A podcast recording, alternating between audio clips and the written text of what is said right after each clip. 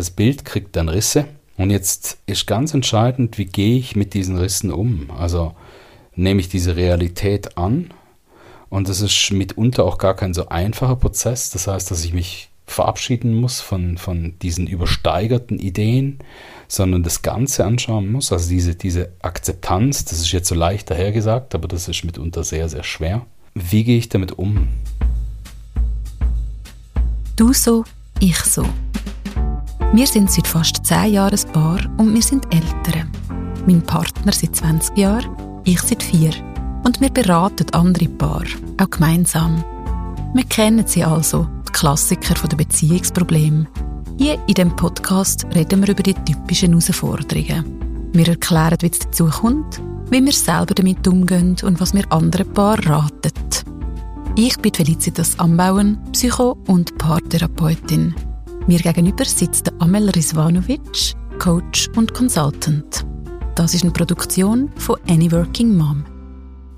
So, das sind wir wieder. Dein Thema, das viele umtreibt und das man auch in Social Media in den letzten Monaten viel gelesen hat oder vielleicht ist es mir auch selektiv aufgefallen.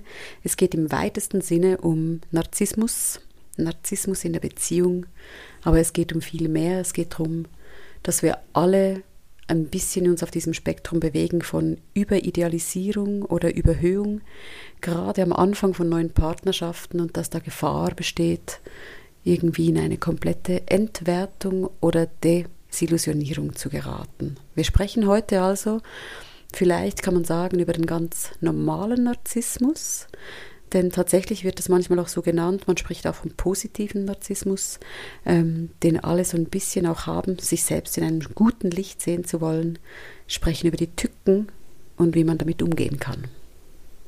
Dann sind wir nicht alle ein bisschen Bluna. Antwort ja, das sind wir.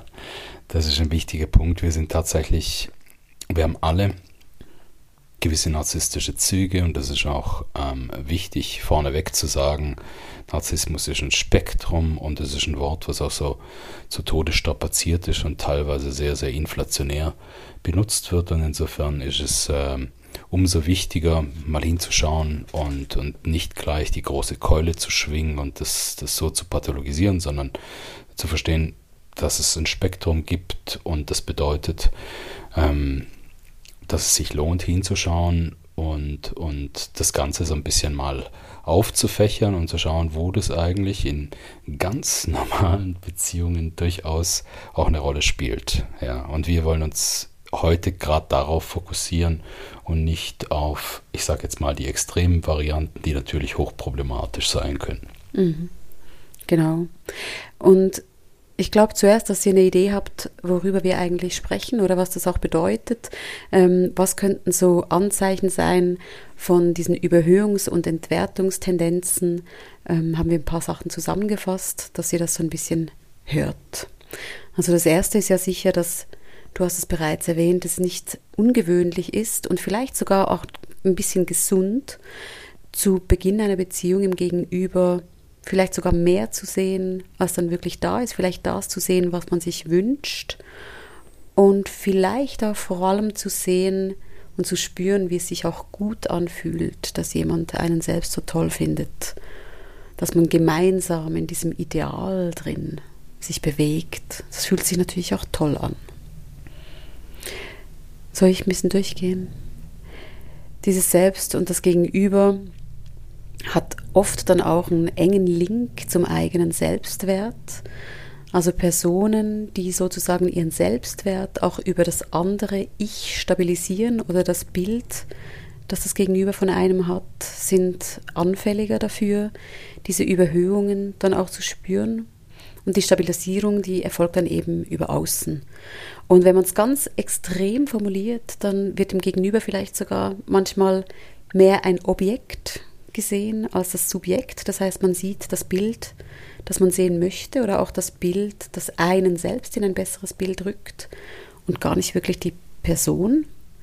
Da merkt ihr, da wird es dann schon langsam spannend, weil dann stellt sich die Frage, in wen ist man jetzt verliebt? Oder manchmal ist auch so die Aussage von Klientinnen und Klienten, die sagen, ich merke, ich bin fast mehr verliebt ins Verliebtsein, hm. als eigentlich in die Person selbst.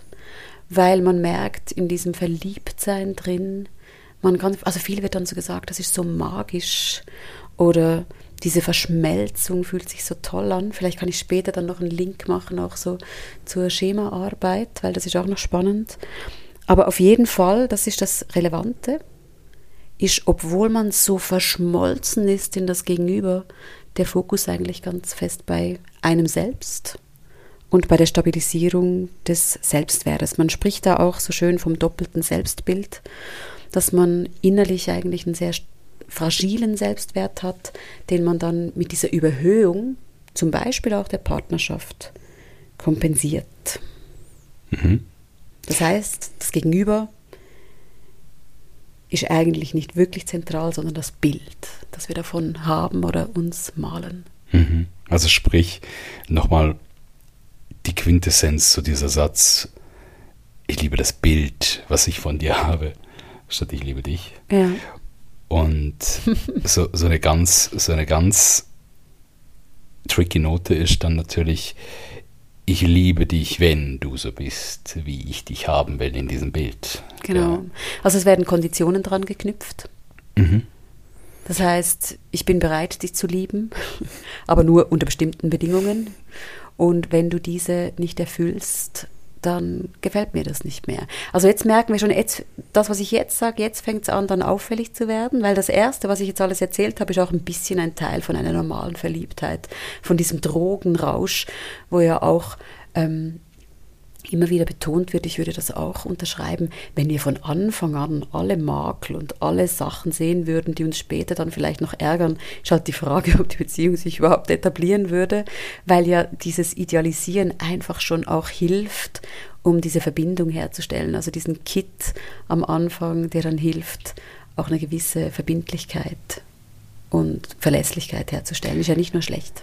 Genau, und, und das, das wäre aber wie was anderes, weil beim, beim ersten, in der ersten Phase, in der rosaroten Phase, geht es ja auch um die Schokoladenseite. Ich meine, die mhm. prä präsentieren wir auch, wir, wir sehen die auch in erster Linie und das ist ja okay, äh, wenn wir nur irgendwie die ganze Zeit, ja, also die metaphorischen äh, Pickel irgendwo sehen würden und den Mundgeruch und ich weiß nicht, was sonst noch so schönes, spannendes, abstoßendes gibt. Wahrscheinlich kämst du gar nicht zu der Verliebtheit. Es hat mal jemand zu mir gesagt, dass er niemals anfangen wird, mit seiner Partnerin ähm, gleichzeitig die Zähne zu putzen, weil wenn man sich gegenseitig sieht, wie man Zähne putzt, dann ist es aus mit der Romantik. Jetzt können wir darüber reden, wie es ist, wenn man dann auf dem Klo die Tür offen lässt. Ich glaube, dann ist es rum. Dann ist es rum. Also sprich, man darf, man darf keine, aber, aber nicht Zähne putzen. Man darf aber auch keine Kinder kriegen, nee? Von wegen. Und Zähne putzen und auf dem Klo sitzen und dabei die Tür offen lassen. Und das Kind spaziert noch rum. nee, aber ich sage das nur gerade, weil das ist ja das tatsächlich ist so. Ja, das ist sehr mutig. Es ist ja tatsächlich so, dass es dann irgendwann so einen Switch gibt in, in der Beziehung, wo man sich denkt, naja, das hätte ich jetzt am Anfang nicht gemacht. Das halte ich allerdings auch zu einem gewissen Teil für normal. Sorry, kleine Side Note. Nee, gar keine Side Note, sondern eine, eine eigentlich wunderschöne Überleitung, weil der, der Punkt, den du gerade ansprichst, ist ja, jetzt haben wir so diese Einstiegsphase, die rosa-rote Phase mit den Schmetterlingen ähm, im Bauch und, und dem Drogenrausch, dem metaphorischen Drogenrausch. Und dann kommt irgendwann, das ist, das ist ja schön untersucht, auch wissenschaftlich, so ein bisschen, so ein bisschen das Normale, gell? die Verliebtheit hebt so ein bisschen ab und es kommt auch der Alltag, es kommen gewisse Routinen und bevor man äh, gleichzeitig Zähne putzt und auch irgendwie das Klo, die Klotür offen lässt und solche Sachen äh, macht, kommt der Punkt, wo wirklich die Realität auch eintritt. Also wo es, wo es Dissonanzen gibt, wo man merkt, dieses Bild, was ich habe, von der Schokoladenseite, von dieses, dieses überhöhte Bild, was ich von meinem Gegenüber vielleicht habe, dieses perfekte Wesen, dieses makellose, dieses mhm. immer gut gelaunte, dieses immer ausgeglichene, whatever.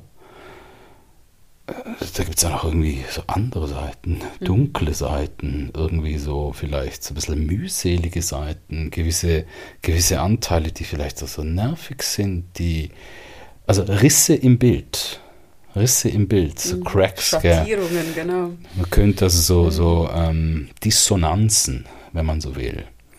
Und jetzt passiert eigentlich so das ganz, ganz Spannende und Interessante und gleichzeitig Schwierige. Wie ist der Umgang mit diesen Dissonanzen?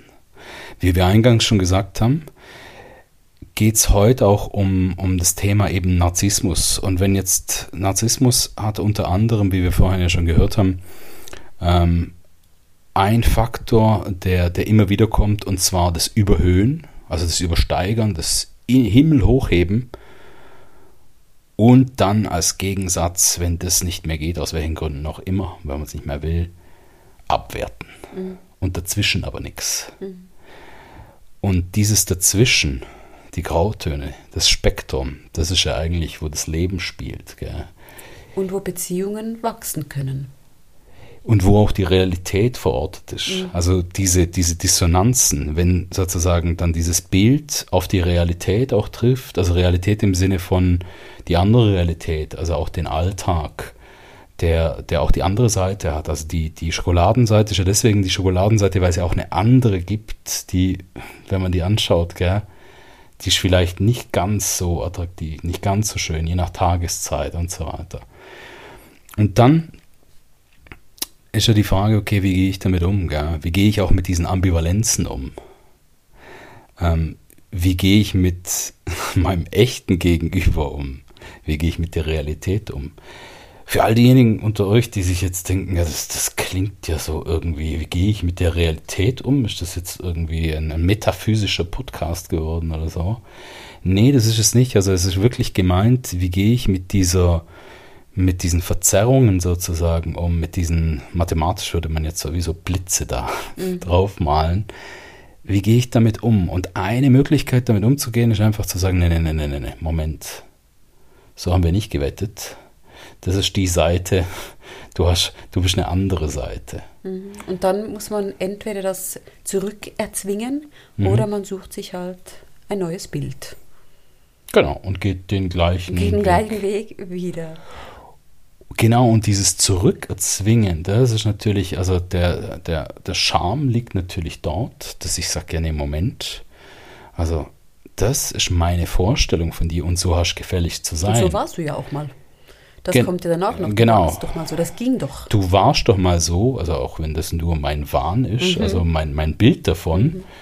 Und wenn du jetzt sozusagen aus diesem Rahmen von dem Bild rausgehst, dann musst du dir halt Mühe geben und wieder da rein. Und wenn du da wieder drin bist, dann ist alles wieder gut. Und wenn du da aber rausgehst und den Fehler machst, dich irgendwie so Den Fehler machst, dich selbst zu sein. genau nicht meinem Bild zu entsprechen, also dann rechne auch damit, dass ich das nicht gutiere, dass ich das irgendwie, ja, also nicht so sensationell finden werde und dich abwerten werde. Und was wir noch gar nicht reingebracht haben am Wort, was sehr wichtig ist, ist ja das Gefühl der Kränkung, weil du beschreibst das gerade, ohne dass du es benannt hast, dass ja dann das als persönliche Kränkung erlebt wird, wenn das Gegenüber nicht mehr so ist, wie ich es haben möchte oder wie ich es sehen möchte. Und dass die Kränkung dann eigentlich ähm, diese Gegenmaßnahmen ja hervorruft. Also dann werde ich Gewalt anwenden, also das kann psychologische Gewalt sein, das kann eben irgendwie Machtmissbrauch sein, indem ich jemanden klein mache, indem ich irgendwas einfordere. Und ab dem Moment, das finde ich wichtig einfach zu sagen, jetzt reden wir nicht mehr von einer gesunden oder normalen Idealisierung und rosaroten Brille, sondern jetzt wird es problematisch, weil dort werden erstens, also immer wenn jemand klein gemacht wird oder auch Machtanwendungen stattfinden, ist es, muss man genau hinschauen. Und wir wollen das vor allem ja auch unter einer gesunden Entwicklungsperspektive anschauen. Übrigens wäre das die Folge davor, wenn jemand sich noch mit den Ressourcen mal wieder beschäftigen möchte, zu schauen, wie kann man wachsen. Und auch hier jetzt mal zu sagen, wenn ihr zuhört und denkt, hm, ja, also äh, ja, stimmt, ich fand meinen Partner oder meine Partnerin jetzt auch schon manchmal nicht mehr ganz so sexy. Das ist ja eben das Normale. Das ist auch das, was passiert mit so einer normalen Alltagsstruktur. Du hast vorhin die Kinder reingebracht, das ist insofern relevant, dass wahrscheinlich nicht so schnell den Alltag in eine Beziehung reinbringt, wie halt gemeinsam Kinder zu haben. Also das hat Und das Zähneputzen. und das Zähneputzen auf dem Klo. Das hat was ähm, Desillusionierendes, was dazugehört und mit dem man dann umgehen muss. Wäre vielleicht dann sogar noch mal eine andere Podcast-Folge zu sagen, wie holt man diese gewissen Sparkles wieder rein, wenn dann einfach der Alltag sehr im Vordergrund ist. Aber was wir ja jetzt gerade ansprechen, ist, wenn das so sehr im Ungleichgewicht ist, dass nur noch durch Abwertung, das ist noch spannend mal zu hören, also die narzisstische Perspektive wäre, wenn du unter mir bist, dann ist ausgeglichen. Wenn wir auf Augenhöhe sind, dann habe ich verloren. Da wird eben nicht mit den gleichen Ellen gemessen. Ja, und auf Augenhöhe geht ja sowieso nicht, weil also auf, auf Augenhöhe heißt ja, du gehst wieder aus dem Bild, aus dem Rahmen raus. Mhm. Das ist nicht in Ordnung. Mhm. Bevor wir dort weitermachen, kleine Klammer auf, kleiner Spoiler schon mal für die Folge, die wir dann irgendwann machen. Wie erhält man die Sparkles in der Beziehung? Es gibt da interessante Forschung von einem Herrn, der heißt Eli Finkel. Der sagt zum Beispiel, dass drei Elemente dort sehr, sehr spannend und hilfreich sind und hat dazu geforscht. Das eine Element ist mh, das Neue zu etablieren im Sinne von neue Dinge miteinander zu machen, neue Dinge im Sinne von auch raus aus der Komfortzone.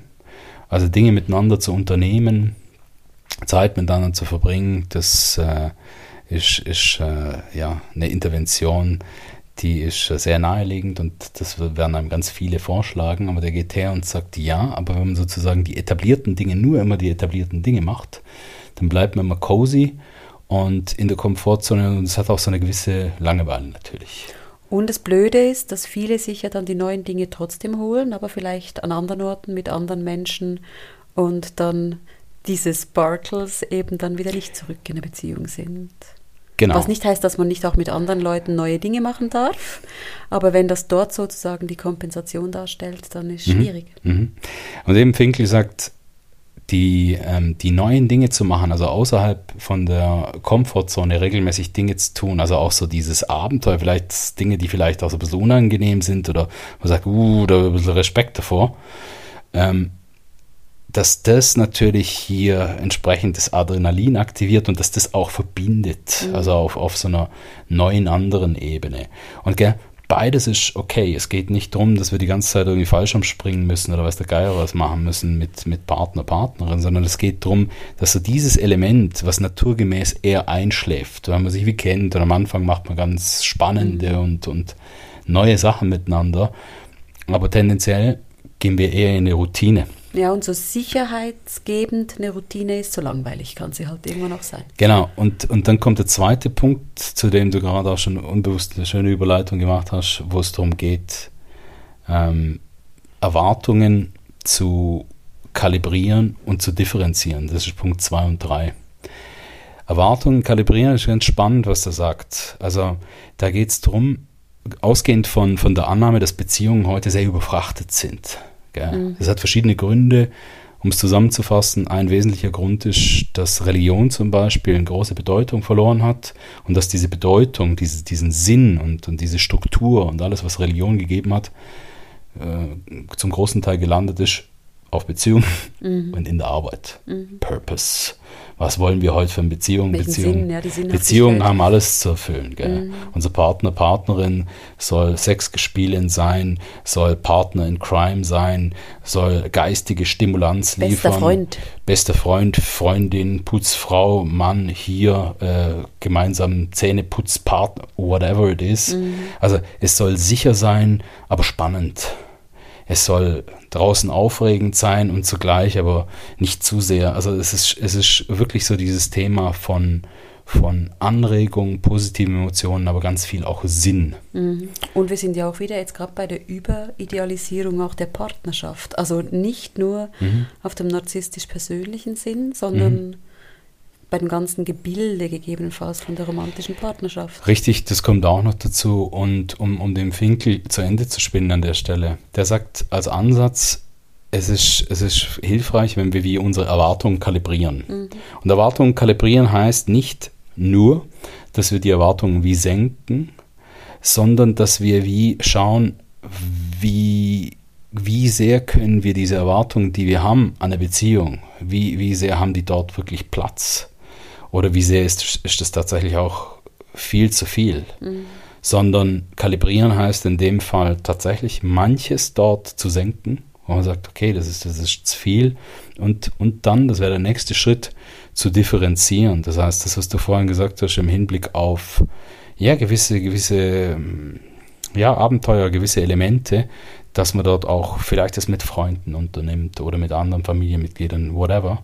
Das heißt, das sind, das sind Elemente, wo man die Partnerschaft auf eine gesunde Art und Weise entlastet. Mhm.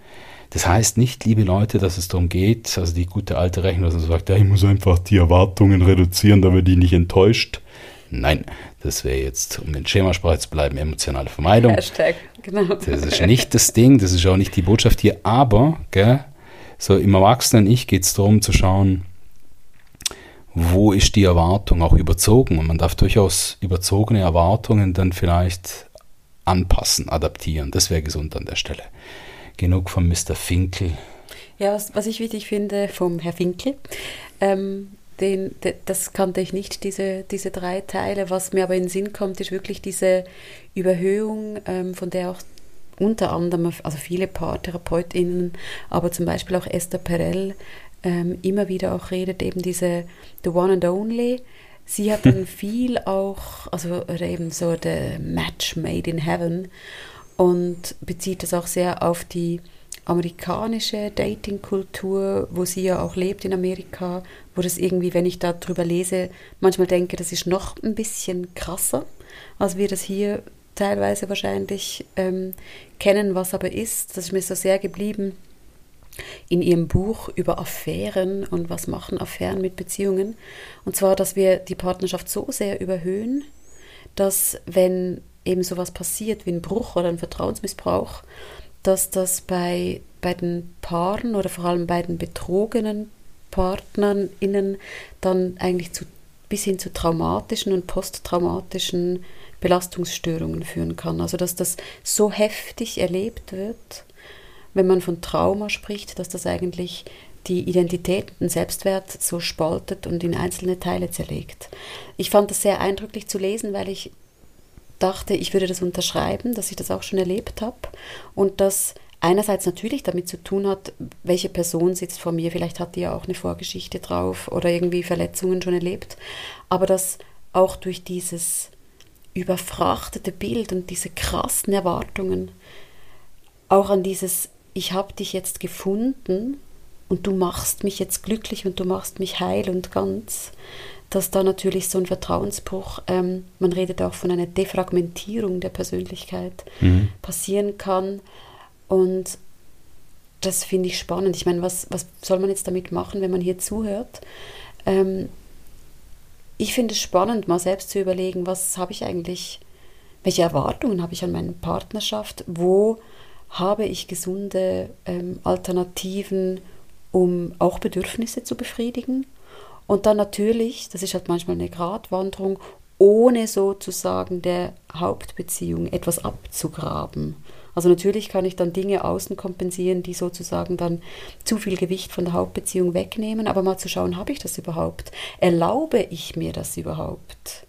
Also erlauben wir uns das in der Partnerschaft, weil wenn wir wieder zurückkommen auf unsere Ausgangslage von einer narzisstischen Partnerschaft, dort wird das natürlich nicht erlaubt. Das ist ja dann auch noch das Kontrollverlust. Fatale. Das ist ein Kontrollverlust und das wäre verbunden mit einer enormen Kränkung, was sich dann oft zeigt in emotionalen Stürmen, also Eifersucht, Angst, Wut, ganz viel Bedrohung des Selbstwerts, wenn mein Gegenüber, man redet auch von Differenzierung, wenn mein Gegenüber was macht, was nicht nur in der Beziehung sozusagen stattfindet. Und jetzt mhm. sehen wir schon, was dann passiert. Also das ist so ein bisschen wie, wenn man sich so in ein Spinnennetz einwickelt und einwickelt und einwickelt. Und irgendwann ist es so fest und so eng, da kriegt man gar keine Luft mehr. Fatalerweise dann irgendwann das passiert, was man immer verhindern wollte, nämlich dass es eins der beiden Teile oder beide wie rausspickt aus mhm. dem System. Also dass tatsächlich dann halt draußen etwas kompensiert wird, was der Beziehung dann im blödsten Fall den Todesstoß verpasst. Genau, und ich würde gern noch daran anschließen und, und dort noch ein bisschen drüber reden, woher kommen denn unsere Bilder? Also woher kommen diese idealisierten Bilder, die wir von Beziehungen haben und die wir entsprechend auch von Partner, Partnerinnen haben, die dann so problematisch sind? Was würdest du sagen, was sind dort die wesentlichen Elemente? Du hast schon ein, zwei genannt. Also du hast auch so den Mythos Romantik schon angesprochen, so dieses, dieses übersteigerte, also diese Fixierung auf The One. Gell? Mhm. Das bedeutet ja Soulmate, also das heißt, es gibt die eine Person. Gell? Also dieser, dieser Mythos, dieser Irrglaube, dass wenn ich nur den richtigen Partner und die richtige slash perfekte Partner, Partnerin mhm. finde, dann ist alles gut. Mhm. Und wo dann eben auch sowas wie, ich habe jetzt gerade vorhin einen Betrug, eine Affäre oder eine Trennung, heißt natürlich dann, wenn mhm. man das wirklich glaubt, auch, und jetzt ist fertig. Also jetzt finde mhm. ich nicht nochmal mhm. jemanden. Das ist ja so etwas, was auch gesamtgesellschaftlich aufgebaut wird. Also wenn ich das ist so ein gesellschaftlicher Glaubenssatz auch oder eben je nach Kultur. Und natürlich müsste man jetzt auch hinschauen, also wenn wir wirklich von ähm, nicht mehr dem gesunden Narzissmus sprechen, man auch schaut, was ist aus der Prägung da, wie ist diese Person als Kind aufgezogen worden, was hatte die für eine Rolle im Familiensystem und da oft hat auch schon ähm, die Eltern dann narzisstische Tendenzen hatten oder ausgeprägte ja, Charaktereigenschaften hatten, wo das Kind eigentlich von klein auf daran, darin eingebunden wurde. Heißt, hat vielleicht schon durch die Eltern erlebt, ich liebe dich, aber nur wenn du so bist, wie ich dich will. Und in der Elternschaft ist natürlich das Gemeine, weil da wirklich ein Machtungleichgewicht da ist. Also Eltern können ähm, einige Jahre lang auch erzwingen, dass das Kind dann so ist, wie man es will, bis dann da ja gewisse ähm, Tendenzen kommen, wo es sich wehren würde und dann wird es halt spannend. Heißt aber, das Kind hat das Muster vielleicht schon gelernt und wird dann im Erwachsenenalter, das machen ja alle Kinder, dass wir sehr viel reproduzieren von dem, was wir zu Hause von den Eltern oder Hauptbezugspersonen mitgekriegt haben. Und weiter man natürlich noch schauen würde, was liegt drunter. Ich hatte letzthin ähm, so auch spannende Gespräche mit Klientinnen, wo wir so nachgeforscht haben, was suchst du denn im Gegenüber, gerade bei dieser Idealisierung. Und dann irgendwann rauskam, dass man eigentlich vor allem auch versucht, in der Beziehung die eigenen unbefriedigten Bedürfnisse, wir sprechen in der Schemaarbeit vom inneren Kind, dass eigentlich mein Gegenüber der Heilsbringer sein soll, um mein inneres Kind, um diesem vernachlässigten Teil das zu geben, was ihm gefehlt hat. Mhm. Und gleichzeitig aber viele auch sagen, und ich sehe auch in meinem Gegenüber eigentlich diese verletzbaren Anteile und man versucht sich so gegenseitig zu heilen. Und das Erlösung. Ist, ja, Erlösung ist ein wichtiges Wort, genau. Der Erlöser, genau. Mhm. Das ist ein wichtiges, gutes Wort. Also, dass man denkt, da kommt jetzt jemand und der macht das endlich heil, der macht das endlich gut.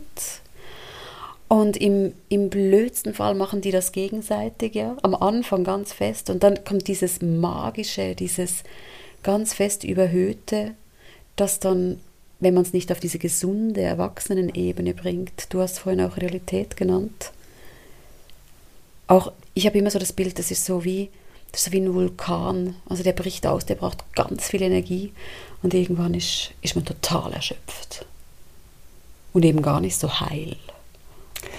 Ich finde, was du gerade sagst, worüber wir gerade reden, im Hinblick auf diese, diese Gefahr der Lösung. Also das ist ja auch wieder so ein Mythos. Das ist ja auch mhm. wieder wirklich was ganz, ganz Schwieriges und Gefährliches an der Stelle.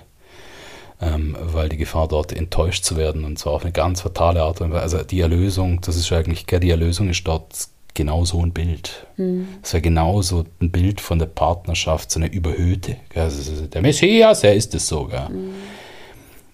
Mir gefällt da was, was Esther Perel dazu sagt. Also anhängt dazu.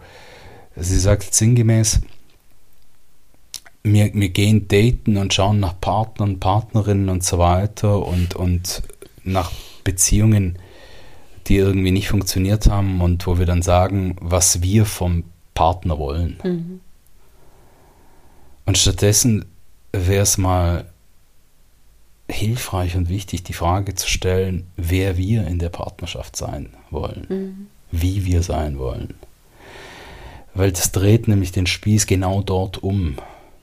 wenn wir sozusagen viel zu sehr das Gewicht darauf legen, was jemand mitbringen soll auf der anderen Seite.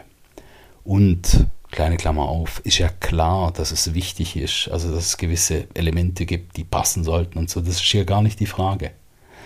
Sondern dieser Erlösungscharakter, wenn zu viel Gewicht darauf gelegt wird und eigentlich auch meine ganze Verantwortung weggeschoben wird, das ist problematisch. Und die Frage zu stellen, hey, wer will ich sein und wie will ich dort sein? Mhm. Das ist eine viel, viel interessantere und konstruktivere Frage, weil dann gehe ich nämlich rein und in diesen Beziehungen, die vielleicht schwierig waren und nicht funktioniert haben, stelle ich mir auch die Frage, welchen Anteil hatte ich dort? Ja. Und Link eben zu, zum Modell auch der Schematherapie. Ähm, wenn man die Frage so, so formuliert, wie du sagst, dann übernehme ich nämlich auch die Regie und sage, ich bin ja aber auch dann verantwortlich für das Erfüllen meiner Grundbedürfnisse. Also was sind psychologische Grundbedürfnisse? Wir wollen eingebunden sein, wir wollen Sicherheit und Kontrolle haben, wir wollen unseren Selbstwert schützen und wir wollen, dass es uns gut geht. Das sind zum Beispiel so Basisgrundbedürfnisse. Ähm, und was wir vorhin sagten ist, und das könnt ihr mal so reindenken, wie viele würden sagen, du musst mir die Bindung geben, ähm, ich muss alles kontrollieren können, also auch dich, hm. damit ich Kontrolle habe über mein Leben, aber vor allem auch über dich. Ähm, du musst sein, wie ich dich will, weil damit stärkst du meinen Selbstwert und tu das, was ich von dir will, damit ich Lusterlebnisse habe und sei nicht wie du bist, weil das könnte ja für mich dann auch unlustig sein. Und dann wirklich so umzudrehen und zu sagen, also das wäre jetzt, das wäre jetzt schon sehr therapeutisch wie kann ich in der Beziehung sein und trotzdem mein Gegenüber brauchen? Mir kommt in den Sinn, du hast vorhin ja so Sätze gesagt, mir, ist etwas von meinem Selbsterfahrungstherapeuten geblieben, der sagte, ähm, liebst du jemanden, weil du ihn brauchst? Oder brauchst du jemanden, weil du ihn liebst? Und das erste wäre eben eine narzisstische Geschichte mit Selbstwertkompensation. Also ich liebe dich, aber weil ich dich brauche, dass du mhm. so zu mir bist, um was zu kompensieren, was ich alleine nicht schaffe. Oder brauche ich dich in meinem Leben, also im Sinn von, weil ich dich liebe. Ich liebe dich, wie du bist und deshalb möchte ich dich. Also da, im Idealfall würde man dann nicht sagen, ich brauche dich, sondern ich möchte dich in meinem Leben weil ich dich liebe. Aber das ist mir sehr geblieben, weil mhm. das ja genau diese Umkehr ist. Und dann zu sagen, was kann ich reinbringen und bringe ich das rein, um auch mit mir selbst angebunden zu sein, weil alle narzisstischen ähm, Kollusionen oder Beziehungen haben ja zugrunde, dass einer oder beide eigentlich ihren Selbstwert und ihre Bindung sich selbst nicht geben können. Also an sich ist man nicht so gebunden, sondern man erlebt das Eingebundensein durch die Verbindung im Gegenüber. Und wie gesagt, das ist Teil von einer gesunden Beziehung auch. Das macht aber sozusagen im besten Fall die schon gesunde Bindung zu mir einfach noch besser, weil ich sie noch sozusagen potenziere in einem Gegenüber. Und das andere mhm. ist, ich brauche es, um überhaupt die Bindung zu haben. Mhm. Und der Unterschied ist auch, dass bei stark ausgeprägten narzisstischen Zügen der Selbstwert so fragil ist, dass wenn man mir das Außen wegnimmt, dass wenn man mir diese Bewunderung wegnimmt, ja, dass, dass ich dann zusammenbreche. Also diese, weil unter jeder, unter jeder narzisstischen Persönlichkeit, hinter diesen Zügen steckt immer ein fragiler Selbstwert und der fragile Selbstwert wird immer über das Außen versucht zu stabilisieren. Also und auch über die Erhöhung, über die Erhöhung von einem selbst und auch vom Gegenüber, das ist nichts anderes als sozusagen die Stimmen, gegen die man ankämpft, die eigentlich sagen, dass man so, so klein und erbärmlich und nichtsnutzig ist, die einen, die einen herabwürdigen. Und sozusagen, um das zu kompensieren, schafft man einen riesen Ballon. Mhm. Ja, und ein Riesenballon heißt genau dieses Bild, von dem wir sprechen, die perfekte Beziehung und alles, das, was dazugehört und macht natürlich da ein Riesengewicht drauf und, und macht auch ein Gewicht drauf, ähm, das, was du gesagt hast, auch in Form von einer emotionalen Erpressung natürlich im blödsten Fall. Mhm. Nämlich, dass wenn man die Verantwortung rübergibt und wenn man sagt, und guck, jetzt gibst du mir das nicht, was ich brauche und deswegen leide ich, Das heißt, du musst dich nur genau so verhalten. Wenn du mich lieben würdest. Würdest du auch Knoblauch essen? Genau, wie der Kollege Watzlawick so schön sagte. Und, Und vielleicht, uh wenn wir, wenn wir könnten weitermachen, wir könnten ganz lange weitermachen, glaube ich, theoretisch, aber wir könnten wir, ja ganz viele Zitate aneinander rein und schauen, genau, ob der andere sie fertig machen kann. Die Frage ist ja jetzt, wie kommt man auf dieses Next Level of Love? Das ist schön, ja. Next ja. Level. Ja, das love. ist schön. dort, wo, dort, wo es dann knirscht, dort, wo es dann kracht, wo dann sozusagen das idealisierte Bild auf die Realität trifft, dort, wo es diese Dissonanzen gibt, die wir vorhin angesprochen haben, dort ist gleichzeitig, also das kann auch sehr schmerzen, das wäre auch sehr normal, dass es dort mal ein bisschen knirscht und vielleicht auch ein bisschen mehr. Aber dort ist ein Entwicklungsprozess, der spannend sein kann. Das heißt, hier geht es jetzt um die Entwicklung zwischen diesen Rissen. Gell? Das Bild kriegt dann Risse. Und jetzt ist ganz entscheidend, wie gehe ich mit diesen Rissen um? Also nehme ich diese Realität an. Und das ist mitunter auch gar kein so einfacher Prozess. Das heißt, dass ich mich verabschieden muss von, von diesen übersteigerten Ideen, sondern das Ganze anschauen muss. Also diese, diese Akzeptanz, das ist jetzt so leicht dahergesagt, aber das ist mitunter sehr, sehr schwer. Ähm, wie gehe ich damit um? Dazu ist es ja, von fundamentaler Bedeutung, wie in vielen anderen Zusammenhängen, die, diese guten alten, viel zitierten Muster, slash Schemas besser zu verstehen, am besten erstmal die eigenen, das ist ein Ausgangspunkt, der immer sehr wichtig ist. Also auch zu verstehen, warum brauche ich denn das? Was, was ist meine Geschichte dahinter? Und wofür ist es sozusagen auch eine Kompensation? Warum ist das so wichtig und was gibt es für Möglichkeiten, ähm, rauszukommen aus mhm. diesem oftmals auch unbewussten Mechanismus? Da ist ähm, Schemaarbeit natürlich ganz, ganz wertvoll. Und dann das, was wir schon vorher gesagt haben, die, die eigenen Erwartungen auch zu kalibrieren und auch zu differenzieren im Hinblick auch auf mein Gegenüber. Das heißt, das Gegenüber weniger oder gar nicht als Objekt zu begreifen, sondern auch in der Gänze.